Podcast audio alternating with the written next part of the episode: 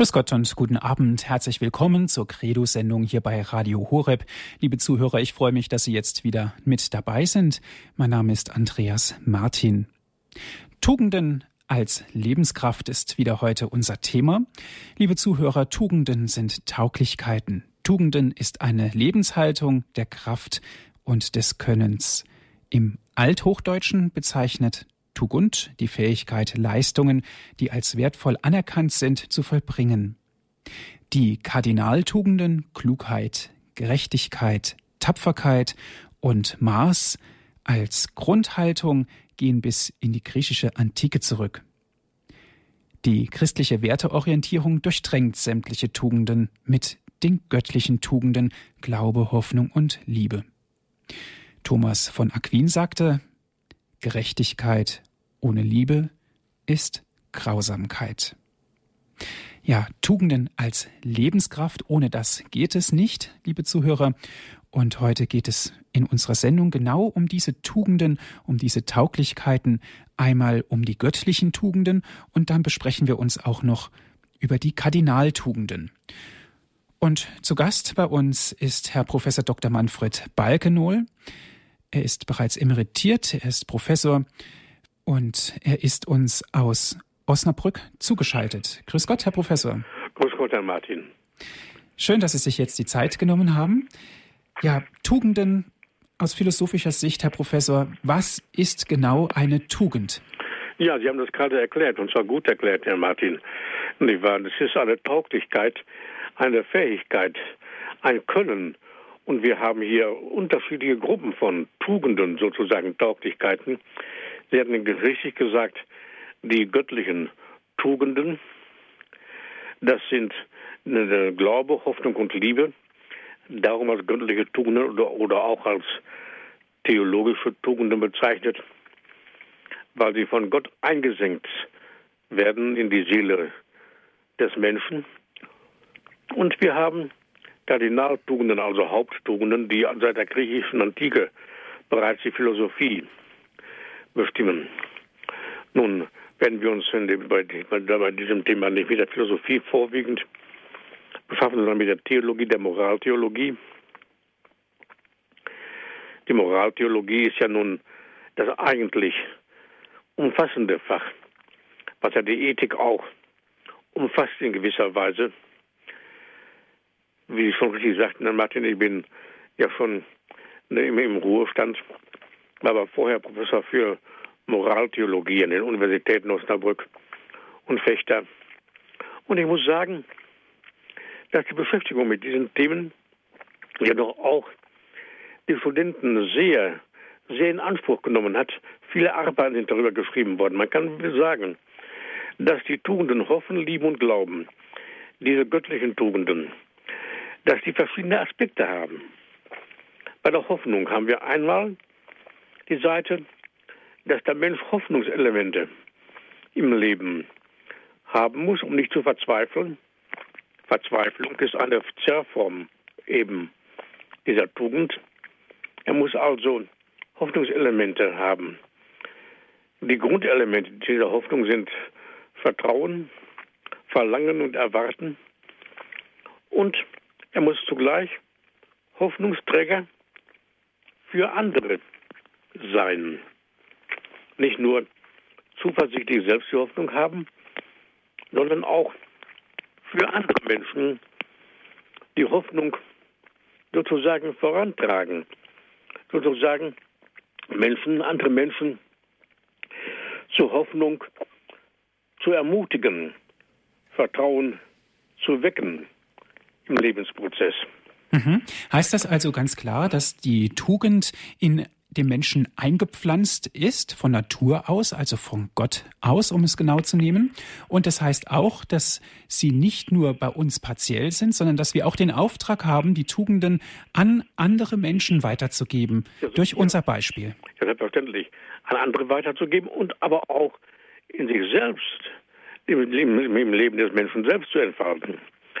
Es ist, es ist richtig, dass die Tugenden eingesenkt sind durch Gott, eingegossen sind diese Tugenden von Gott.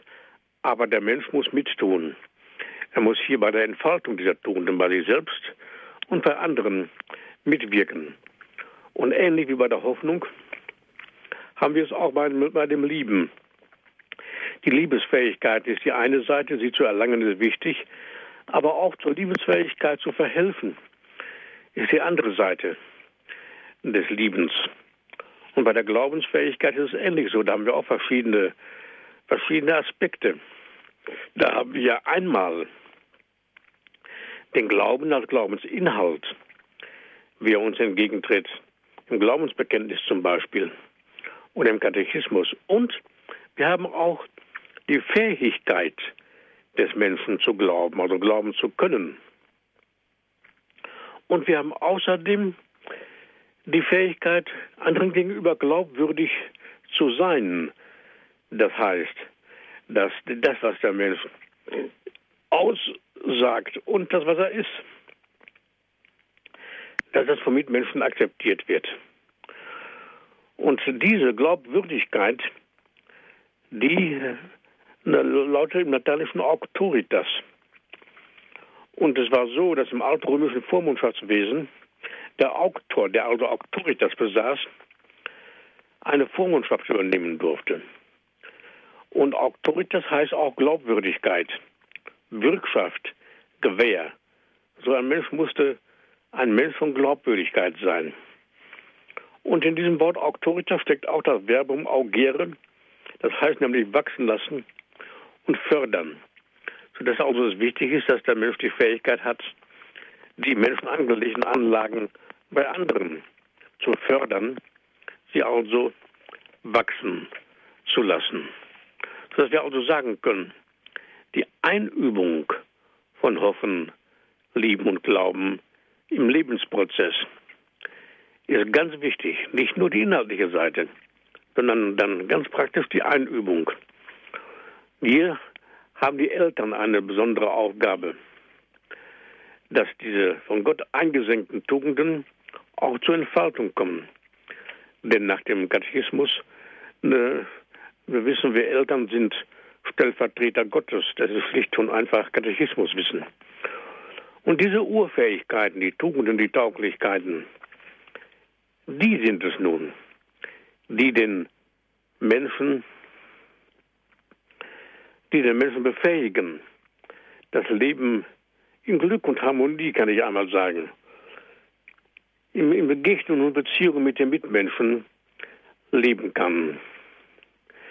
Der Mensch kann im Übrigen nicht darüber befinden, ob er diese Urfähigkeiten haben soll oder nicht haben will oder nicht in nächsten Tugenden Urfähigkeiten. Er kann nur den Modus beeinflussen.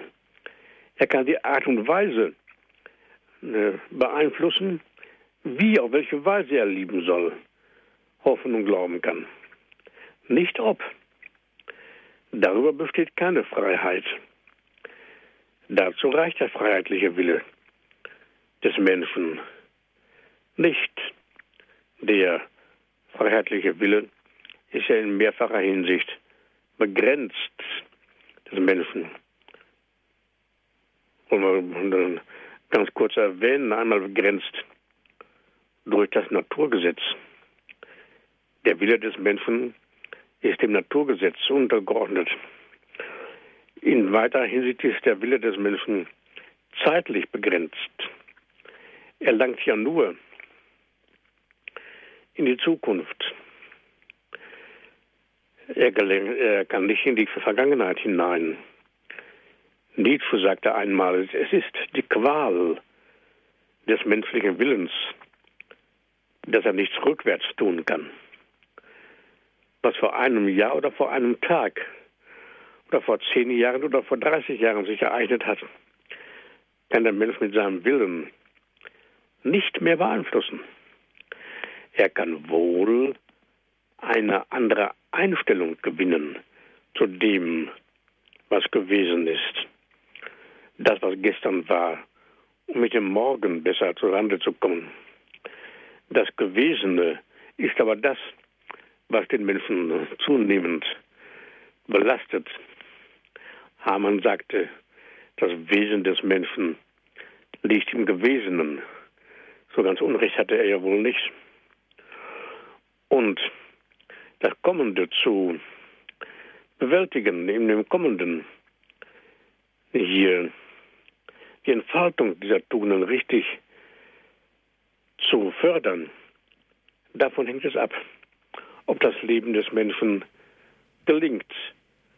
Das Gelingen des Lebens des Menschen hängt von der Entfaltung dieser genannten Tugenden ab. Mhm. Herr Professor Balkenohl, ja. eine Zwischenfrage. Wie ist das denn, wenn wir von der Entfaltung der Tugend sprechen? Da spielt doch die Familie einen ganz großen Stellenwerk im Bereich der Erziehung. Ganz, ganz sicher. Und daher ist die Familie der eigentliche Ort der Entfaltung eben dieser Tugenden. Ohne diese familiäre Entfaltung wird es sehr schwer fallen, die Tugenden, diese Tauglichkeiten im Leben des Menschen wirksam werden zu lassen. Mhm. Und wenn wir heute in die Gesellschaft hineinschauen, ähm, begegnen uns immer mehr Familien, die nicht mehr das Idealbild der Familie vermitteln. Es sind oft Menschen getrennt oder leben mit anderen Partnern äh, dann gemeinsam. Inwieweit überträgt sich das denn auf die Tugend? Kann das irgendwie Anstoß finden? Kann sich sehr leicht auf die Kinder, auf die Lebensführung der Kinder übertragen, sodass es auch hier Schwierigkeiten geben kann, die Tugenden wie Glauben, Hoffnung und Lieben zu entfalten. Es kann sein, dass dann die Kinder und die Jugendlichen eben in dem Prozess der Entfaltung des Liebens, des Hoffens und des Glaubens Schwierigkeiten bekommen. Dass hier auch Zerrformen allzu leicht eintreten und das Leben des Menschen belasten. Die Zerrformen des Hoffens sind Hoffnungslosigkeit und die Hoffnungslosigkeit, die zeigt sich in Vermissenheit und Verzweiflung und Ängstlichkeit vor allem. Und diese Fehlformen sind nicht rückläufig und verweisen in sehr vielen Fällen schon auf den Erlebnisraum von Ehe und Familie. Die Vermissenheit und die, vor allem die verzweifelte ist auch eine Form der Hoffnung. Aber auch die Verzweiflung. Der verzweifelte Mensch hat ja keinen Boden mehr unter den Füßen. Und der ängstliche Mensch, der vor lauter Angst dass, dass, dass das Leben nicht bewältigen kann. Ähm, ihm muss geholfen werden.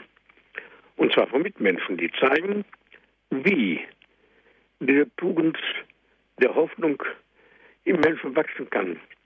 Wie gegen die Ängstlichkeit vorgegangen werden kann. Wie die Verzweiflung überwunden werden kann. Das muss der Mensch dann lernen. Und zwar von Mitmenschen, ganz ohne Zweifel. Mhm. Beim Hoffen und beim Lieben ist es ähnlich so. Herzlichen Dank bis hierhin, Herr Professor Balkenoll. Liebe Zuhörer, es geht um Tugenden als Lebenskraft hier in der Credo-Sendung. Sie haben eingeschaltet Radio Horeb. Mein Name ist Andreas Martin und wir sind im Gespräch mit Universitätsprofessor Dr. Manfred Balkenoll.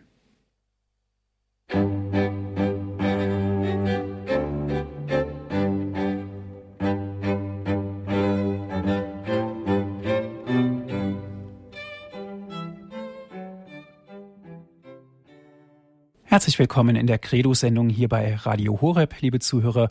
Heute geht es um Tugenden als Lebenskraft. Es geht um die göttlichen Tugenden ganz besonders und wir sind verbunden mit Herrn Professor Dr. Manfred Balkenohl, Moraltheologe aus Osnabrück, ist er uns jetzt zugeschaltet.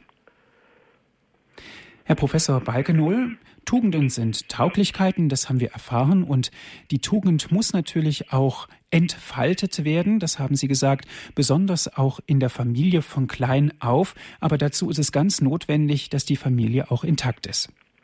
Ja, selbstverständlich. Und es hängt eben von der Entfaltung dieser Tugenden, die wir genannt haben, Glaube, Hoffnung, Lieben, die wir auch theologische oder göttliche Tugenden nennen, auch von der Entfaltung dieser Tugenden hängt es ab ob das Leben gelingt.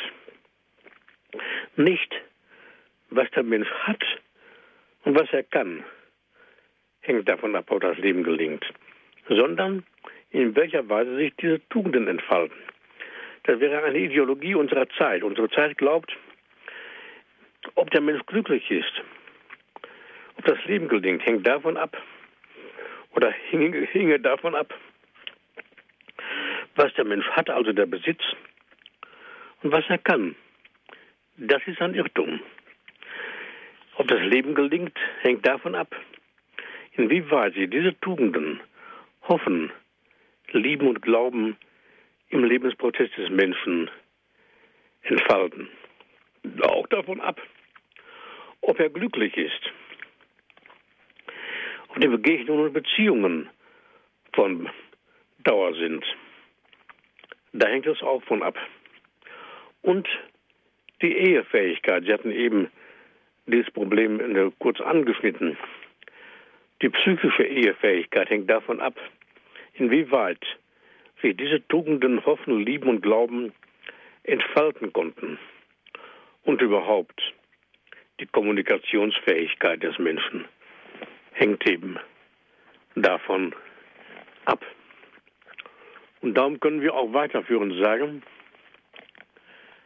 an der Verwirklichung dieser Tugenden, Glaube, Hoffnung und Liebe, sind alle dem Menschen geschenkten Kräfte beteiligt. Gemäß dem Herrenwort aus der Bibel, du sollst den Herrn, dein Gott, lieben mit deinem ganzen Herzen und mit deiner ganzen Seele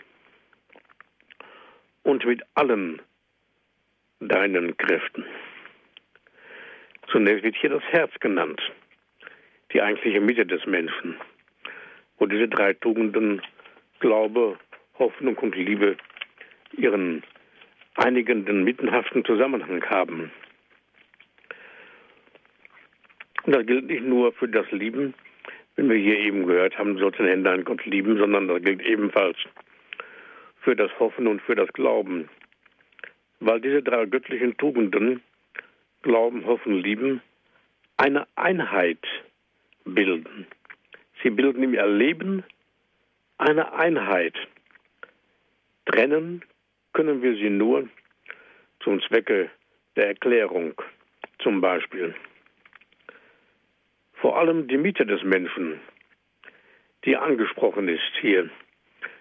Den Herrn, deinen Gott, lieben mit deinem ganzen Herzen. Diese Mitte ist es hier, die heute gestört ist bei vielen Menschen und die ja doch so wichtig ist für die Entfaltung dieser Tugenden. Wir denken an das Bibelwort, die Liebe Gottes ist ausgegossen in unsere Herzen. Ein Wort, welches Augustinus immer wieder zitiert hat. Und er selber sagt ja auch, rastlos ist unser Herz, bis es ruht in dir, o oh Gott. Und es sind nicht nur die Kräfte des Verstandes und des Willens bei den göttlichen Tugenden, die hier beteiligt sind, sondern vor allem die eigentliche Mitte des Menschen, die, die Herzmitte. Darum ist diese Mitte auch bezeichnet worden als die kardiale Mitte. Hekardia, das Herz. Wir kennen das Wort von kardialen Erkrankungen. Verstand und Wille haben ebenfalls eine Funktion. Und zwar eine wichtige Funktion, aber nicht die einzige. Beim Glauben, beim Hoffen, beim Lieben, vor allem beim Glauben werden heute die Erkenntnisfunktionen oftmals überbewertet. Auch die Funktion des Willens. Verstand und Wille sind wichtige Funktionen, die beim Glauben eine Rolle spielen, auch beim Hoffen und beim Lieben. Vielleicht sind es aber nicht einmal die wichtigsten Funktionen, so wichtig sie sind. Die brückenbauende Kraft, die Kraft der Kommunikation, die verbindende Kraft von Mensch zu Mensch und des Menschen zu Gott sind beim Glauben, aber auch beim Hoffnung, beim Lieben noch wichtiger als Verstand und Wille. Wir haben ja eben das Bibelwort gehört, mit deinem ganzen Herzen und mit allen deinen Kräften soll der Mensch lieben. Welche sind denn die Kräfte im Menschen? Wir haben einmal die Verstandeseinsicht und wir haben den Willensentschluss. Wichtige Kräfte im Menschen.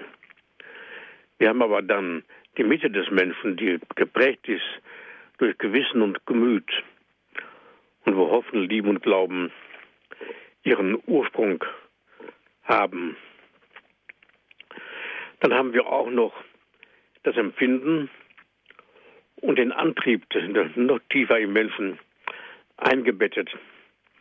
Und ganz tief im Menschen eine Kraft, die Aristoteles sozusagen entdeckt hat. Er sagte, ganz tief im Menschen gibt es noch die vegetative Seele.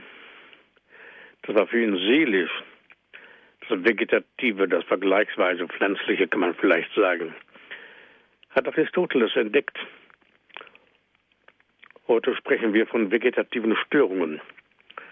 Zum Beispiel, wenn der Mensch nicht mehr schlafen kann. Und Aristoteles wusste, dass mit dieser Tiefe des Menschen, der Mensch verbunden ist mit dem Heiligen und Göttlichen. Er sagt, mit der vegetativen Seele sind wir verbunden mit dem Heiligen und Göttlichen.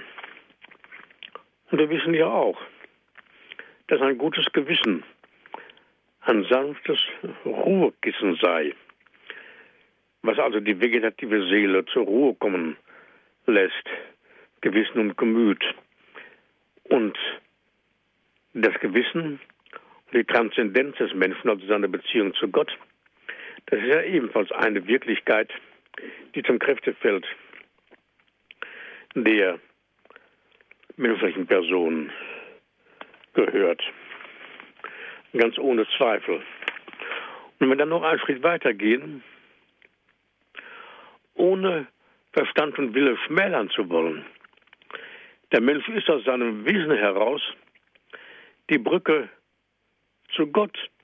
Ich nannte ja eben die brückenbauende Funktion, die Funktion des Menschen zu, zu Gott hin,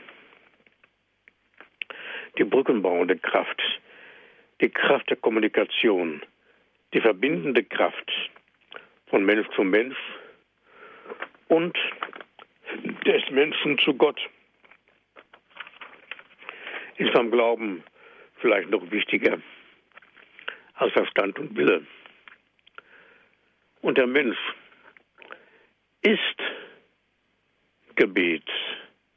Er hat nicht nur die Fähigkeit zu beten, er ist aus seiner innersten, aus seinem innersten Wesen heraus Gebet, so wie Max Scheler besagt, der große Religionsphilosoph. In dem Punkt hat er sicherlich recht. Der Mensch ist Gottes fähig, aber nicht allein mit Verstand und Wille. Wohl unter Zuhilfenahme von Verstand und Wille, ganz ohne Zweifel. Das alles sind Kommunikationsqualitäten. Darum ist die brückenbauende Macht im Glauben stärker als die Erkenntniskraft, die heute überbetont wird. Und darum können wir auch das Wort sprechen, dass wir mit dem Herzen glauben sollen und können. Wie heißt der Glaube im Lateinischen? Im, Glauben, Im Lateinischen heißt es credere. Credere ist aber eine Kontraktion, eine Zusammenlegung von zwei Worten. Credere, cor und dare, zusammen credere. Cor, dare heißt das Herz schenken. Cor, das Herz. Dare, geben, schenken. Das Herz schenken. Das hat der Glaube mit der Liebe gemeinsam. Und das ist die gemeinsame Komponente der drei göttlichen Tugenden. Glaube, Hoffnung und Liebe. Und wir haben eben schon zu Recht gesagt, darauf hingewiesen, dass diese drei göttlichen Tugenden alle anderen Kräfte des Menschen durchwalten müssen. Auch die sogenannten Kardinaltugenden, die wir schon seit der Antike kennen. Ganz ohne Zweifel. Und darum wollen wir uns nachher auch ein wenig mit der ersten der Kardinaltugenden befassen, der Klugheit. Diese Kardinaltugenden, also Haupttugenden, das ist Klugheit, Gerechtigkeit, Tapferkeit und Maß.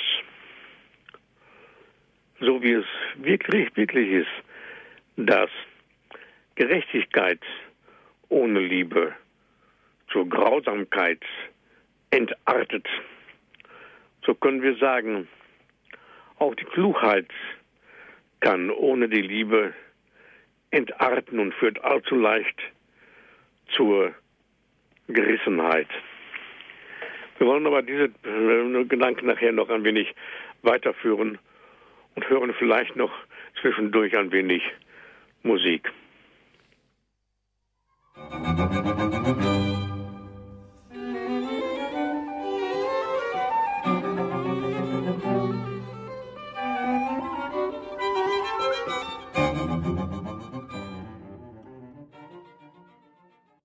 Sie haben eingeschaltet hier bei Radio Horeb in der Credo-Sendung. Liebe Zuhörer, es geht um Tugenden, um Glaube, Hoffnung und Liebe, die göttlichen Tugenden.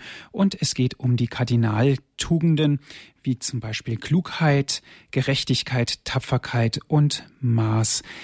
Herr Professor Balkenuhl, Göttliche Tugenden und Kardinaltugenden, das ist ja heute unser Thema. Worin liegt denn genau der Unterschied zwischen der göttlichen Tugend und der Kardinaltugend? Ja, die göttlichen Tugenden Glaube, Hoffnung und Liebe beziehen sich in besonderer Weise auf Gott. Gottes Liebe, Nächstenliebe und Selbstliebe sind ja die drei Arten des Liebens, die auch vom Christen gefordert sind. Du sollst Herrn und lieben mit deinem ganzen Herzen, mit allen deinen Kräften. Und, äh, und äh, das andere ist diesem gleich. Du sollst deinen Nächsten lieben wie dich selbst, sodass wir auch Selbstliebe und Nächstenliebe haben. Sozusagen als Weisung, als eigentliche tiefste Weisung des Neuen Testamentes. Und die Liebe ist insofern eine, eine göttliche Tugend, weil sie eingegossen ist in unsere Herzen, denn die Liebe Gottes, wir sagten es eben, ist eingegossen in unsere Herzen. Die Kardinaltugenden, also Haupttugenden, das sind aus der Philosophie schon herausgehobene Qualitäten des Menschen. Klugheit, Gerechtigkeit, Tapferkeit und Maß. Die großen Philosophen der Antike sind schon darauf gekommen. So haben wir hier schon die Beschäftigung mit diesen Tugenden bei Platon und bei Aristoteles zum Beispiel. Und die Weltgeschichte ist nicht stehen geblieben. Das Christentum ist heraufgekommen und es ist die Aufgabe des Christentums, die drei göttlichen Tugenden Glaube, Hoffnung und Lieben auf alle anderen Qualitäten des Menschen auszudehnen und sie zu befruchten, zu durchtränken. Das heißt also zu zeigen, dass Klugheit ohne Hoffnung, ohne Glauben, ohne Liebe entarten kann. Eine der Möglichkeiten, den Arthur hatten wir genannt, nämlich Gerissenheit. Wir können aber auch sagen, dass weder unverständliches noch aufgedunsenes Gehabe das ausmachen, was wir mit Klugheit meinen. Oft wird Klugheit mit Schlauheit und Gerissenheit gleichgesetzt, die in der Lebensführung dem praktischen Nutzen seiner selbst, und zwar den persönlichen, schnell zu erhaschenden Vorteil anstreben. Was hier vor allem fehlt, ist Gelassenheit nämlich die Dinge lassen zu können und abschätzen zu können, wo die wahren Lebenswerte liegen. Die Fähigkeit lassen zu können, macht nämlich die Gelassenheit aus und gehört im Gegensatz zum hastigen Zugriff zur Klugheit.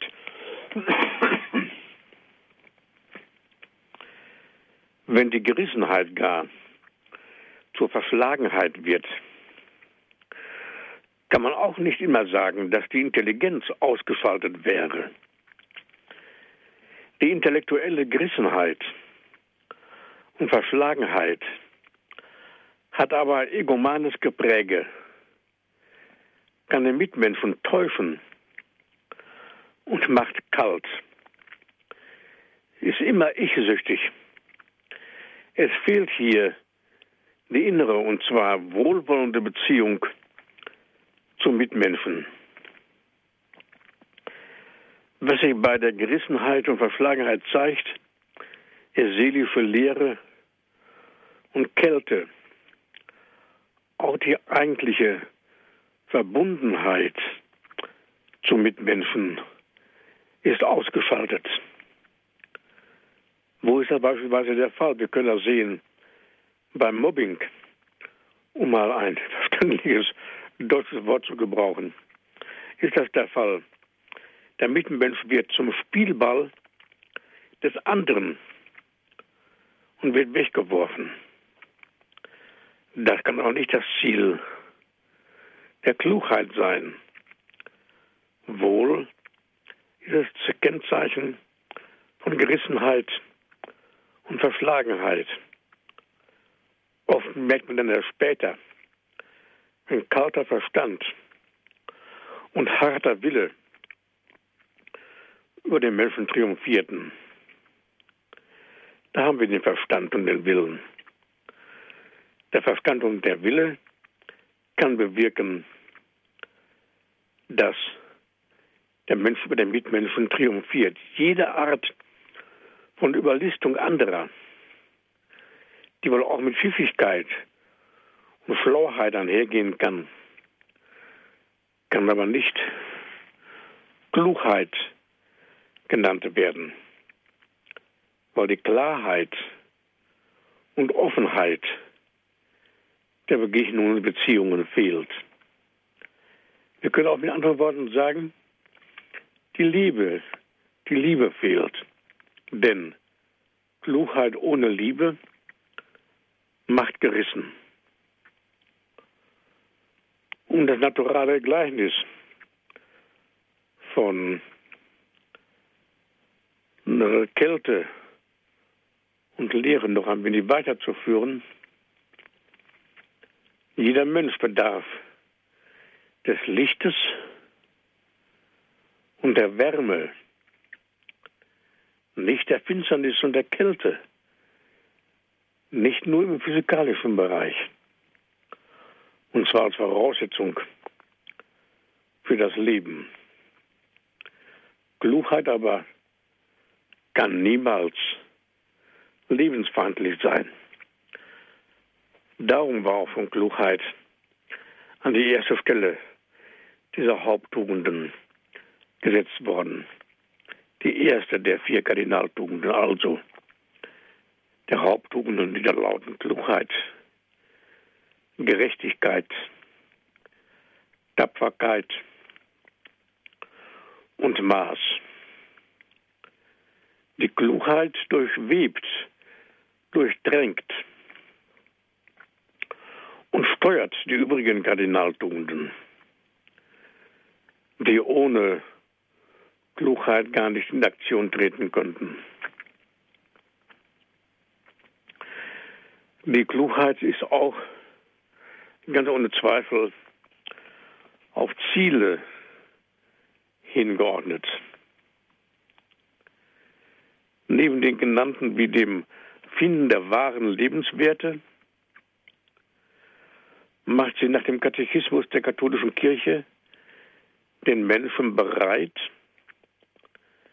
das wahre Glück zu erfassen. Sie meint also weit mehr als Verstand oder Scharfsinn. Das können wir also jetzt auch schon festhalten. Klugheit ist nicht gleichzusetzen mit Verstand oder Scharfsinn, sondern ist mehr. Sie ist sogar eine Voraussetzung für etwas, was auch über der Klugheit noch steht, nämlich die Voraussetzung für Weisheit, die sich vom bloßen Wissen als auch von Intellekt und Intelligenz unterscheidet. Der heilige Augustinus hatte hier bereits diese Themen vor sich und hat darüber nachgedacht. Er sagt von der Weisheit. Denn Weisheit ist letztlich nichts anderes als das Maß unseres Geistes, wodurch dieser im Gleichgewicht gehalten wird, damit er weder ins Übermaß ausschweife, noch in die Unzulänglichkeit falle. Verschwendung, Machtgier,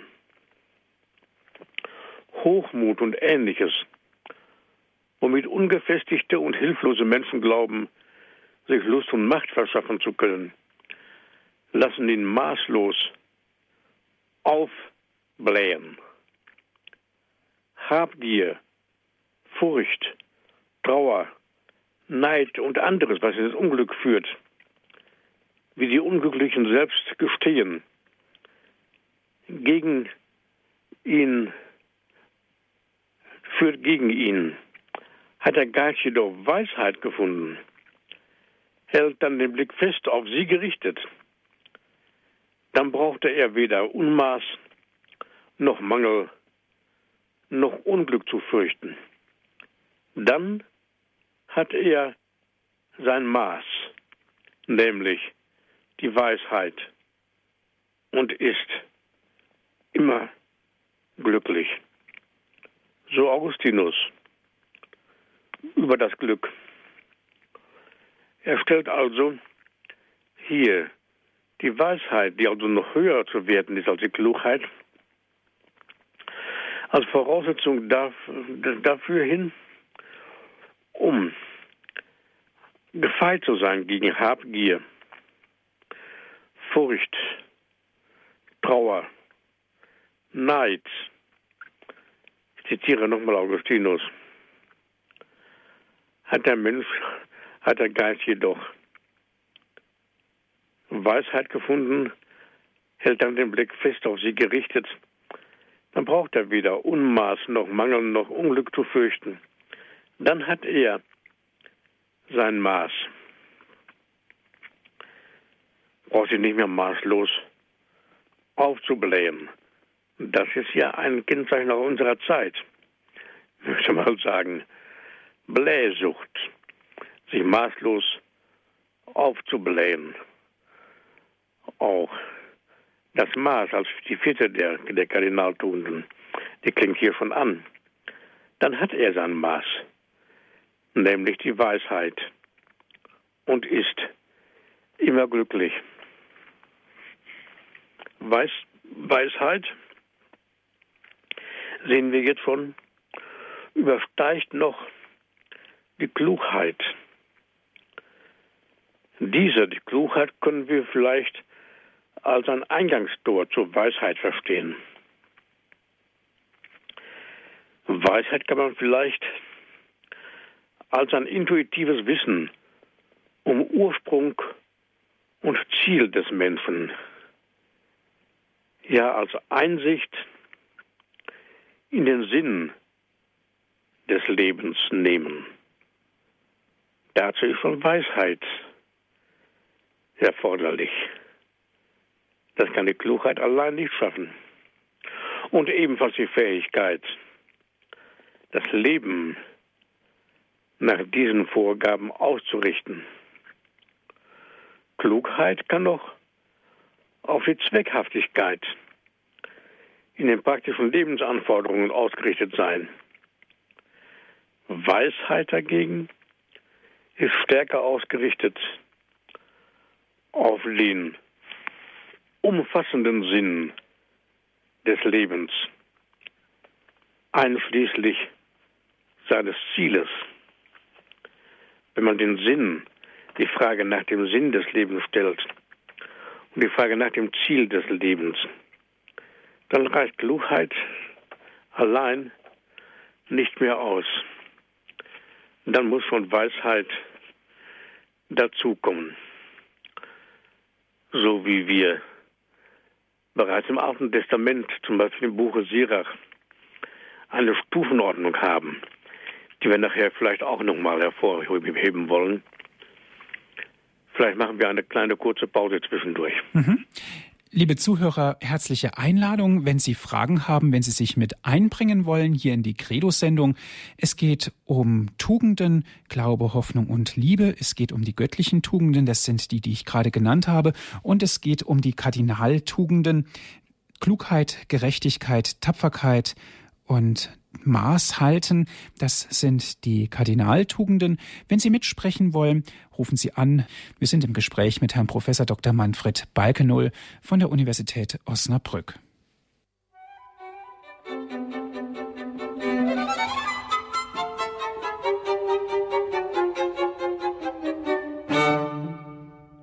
Sie haben eingeschaltet in der Credo-Sendung hier bei Radio Horeb. Liebe Zuhörer, es geht um Tugenden. Sind Tugenden eigentlich noch aktuell? Wir sind im Gespräch mit Herrn Professor Dr. Manfred Balkenull. Herr Professor Balkenull, eine erste Hörerin darf ich ganz herzlich begrüßen. Guten Abend. Ja, guten Abend. Ich hätte gerne gewusst, was genau Gerechtigkeit ist. Also Johannes, äh, nein, Papst Benedikt XVI. hat äh, äh, ja bei der Generalaudienz oder wie man die nennt, gesagt, also der heilige Josef war gerecht und Gerechtigkeit ist in der Bibel immer Heiligkeit. Jetzt meine Mutter hat nach dem Krieg wurden so äh, Decken und und Geschirr und alles Mögliche bei einer Stelle verteilt. Und dann kam sie nach Hause und war so enttäuscht und hat gesagt, auf der Welt gibt es keine Gerechtigkeit. Also das sind jetzt zwei Sachen. Und äh, äh, wenn ich als Mutter, äh, da hatte ich immer so Schwierigkeiten, gerecht zu sein bei vielen Kindern. Also und ich weiß, da habe ich dann versucht, immer allen Gleiches zu geben, aber das ist ja auch wieder nicht, nicht richtig, jedem gleich zu geben. Mhm. Fragen wir Herrn Professor Balkenow. Ja. ja, danke für, für Ihre sehr interessante Frage. Natürlich ist es nicht richtig, jedem das Gleiche zu geben, sondern eine Grundlage der Gerechtigkeit lautet ja jedem das Seine, nicht jedem das Gleiche. Was will denn ein Kind mit zwei Jahren mit, Schuhen anfangen, die dem Neunjährigen passen. Das wäre das Gleiche. Das Seine heißt ja, dass jedes Kind die Schuhgröße haben muss, dass er die Schuhe für die Größe des Fußes haben muss, die ihm angemessen sind. Also jedem das Seine. Darum hieß so um Kuikwe schon ein Leitwort der Gerechtigkeit in der frühen Philosophie bei Cicero schon. In De Officiis war das das Leitwort. Wir werden beim nächsten Mal das Thema der Gerechtigkeit fortführen. Das ist, ist ja schon die zweite der Kardinaltugenden. Wir waren ja jetzt erst bei der ersten Klugheit, die zweite ist Gerechtigkeit. Und sicher ist es schwierig, den Menschen gerecht zu behandeln. In bestimmten Berufen ist man ja sogar vom Eid her verpflichtet, Menschen gerecht zu behandeln. In bestimmten Lehrberufen ist das der Fall. Und es gibt ja auch ein Naturrecht. Man könnte auch die Frage stellen, inwieweit Gerechtigkeit auf dem Naturrecht aufgebaut ist. Und wann es notwendig ist, um die Not des Menschen zu wenden, ne, ihm zu, zu geben, was er braucht, Dazu zählt sich in der Antike,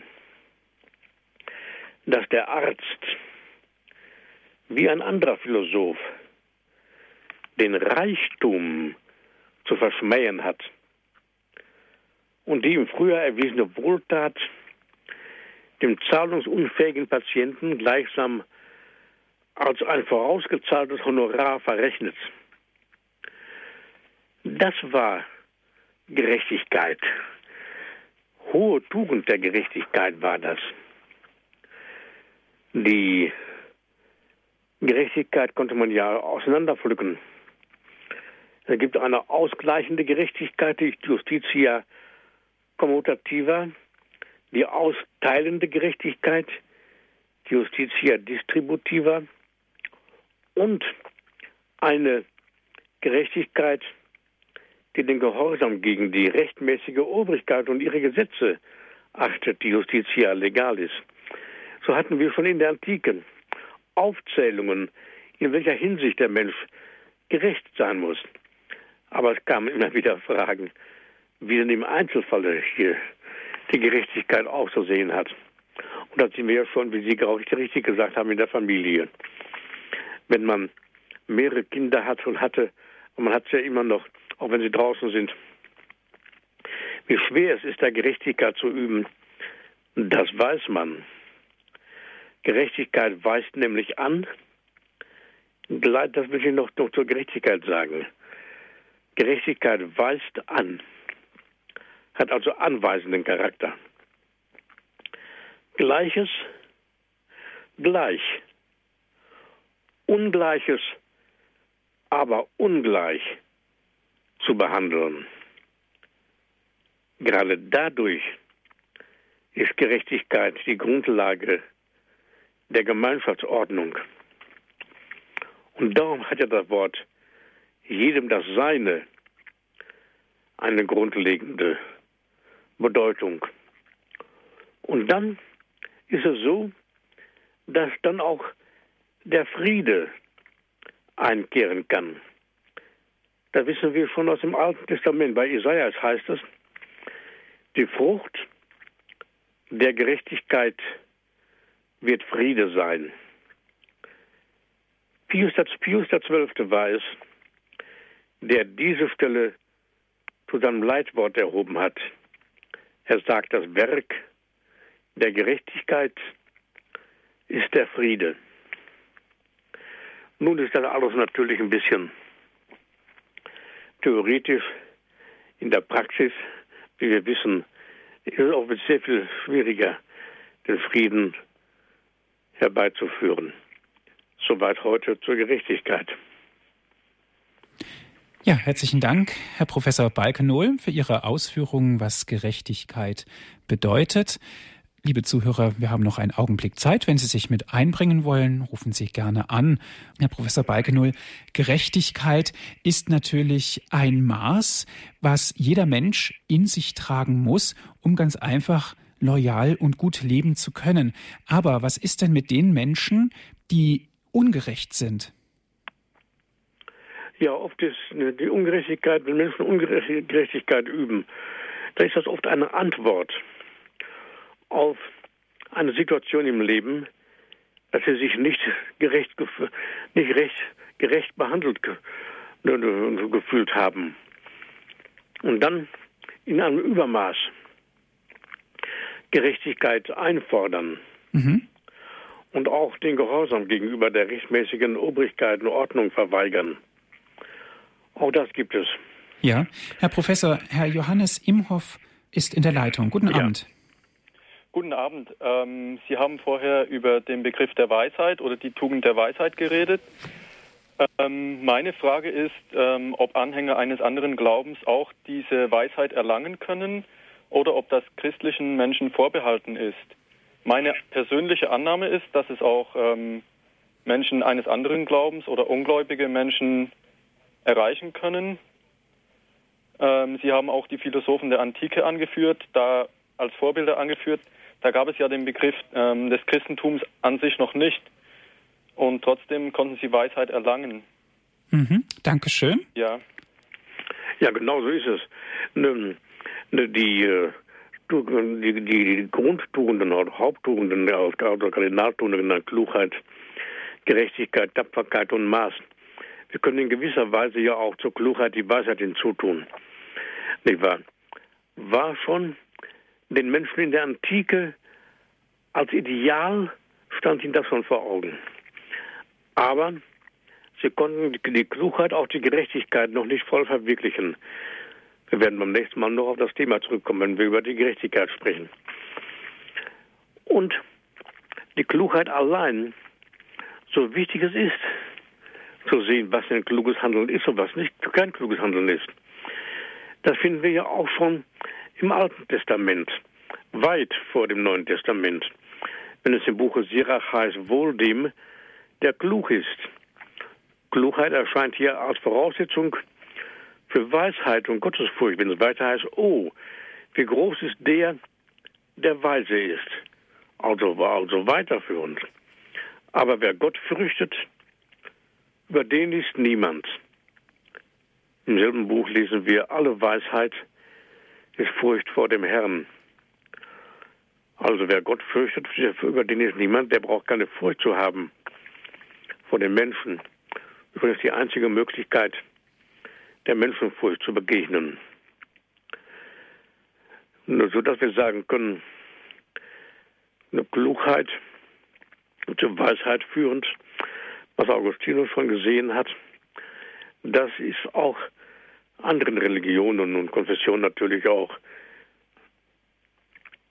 in anderen Religionen und Konfessionen möglich, ganz ohne Zweifel.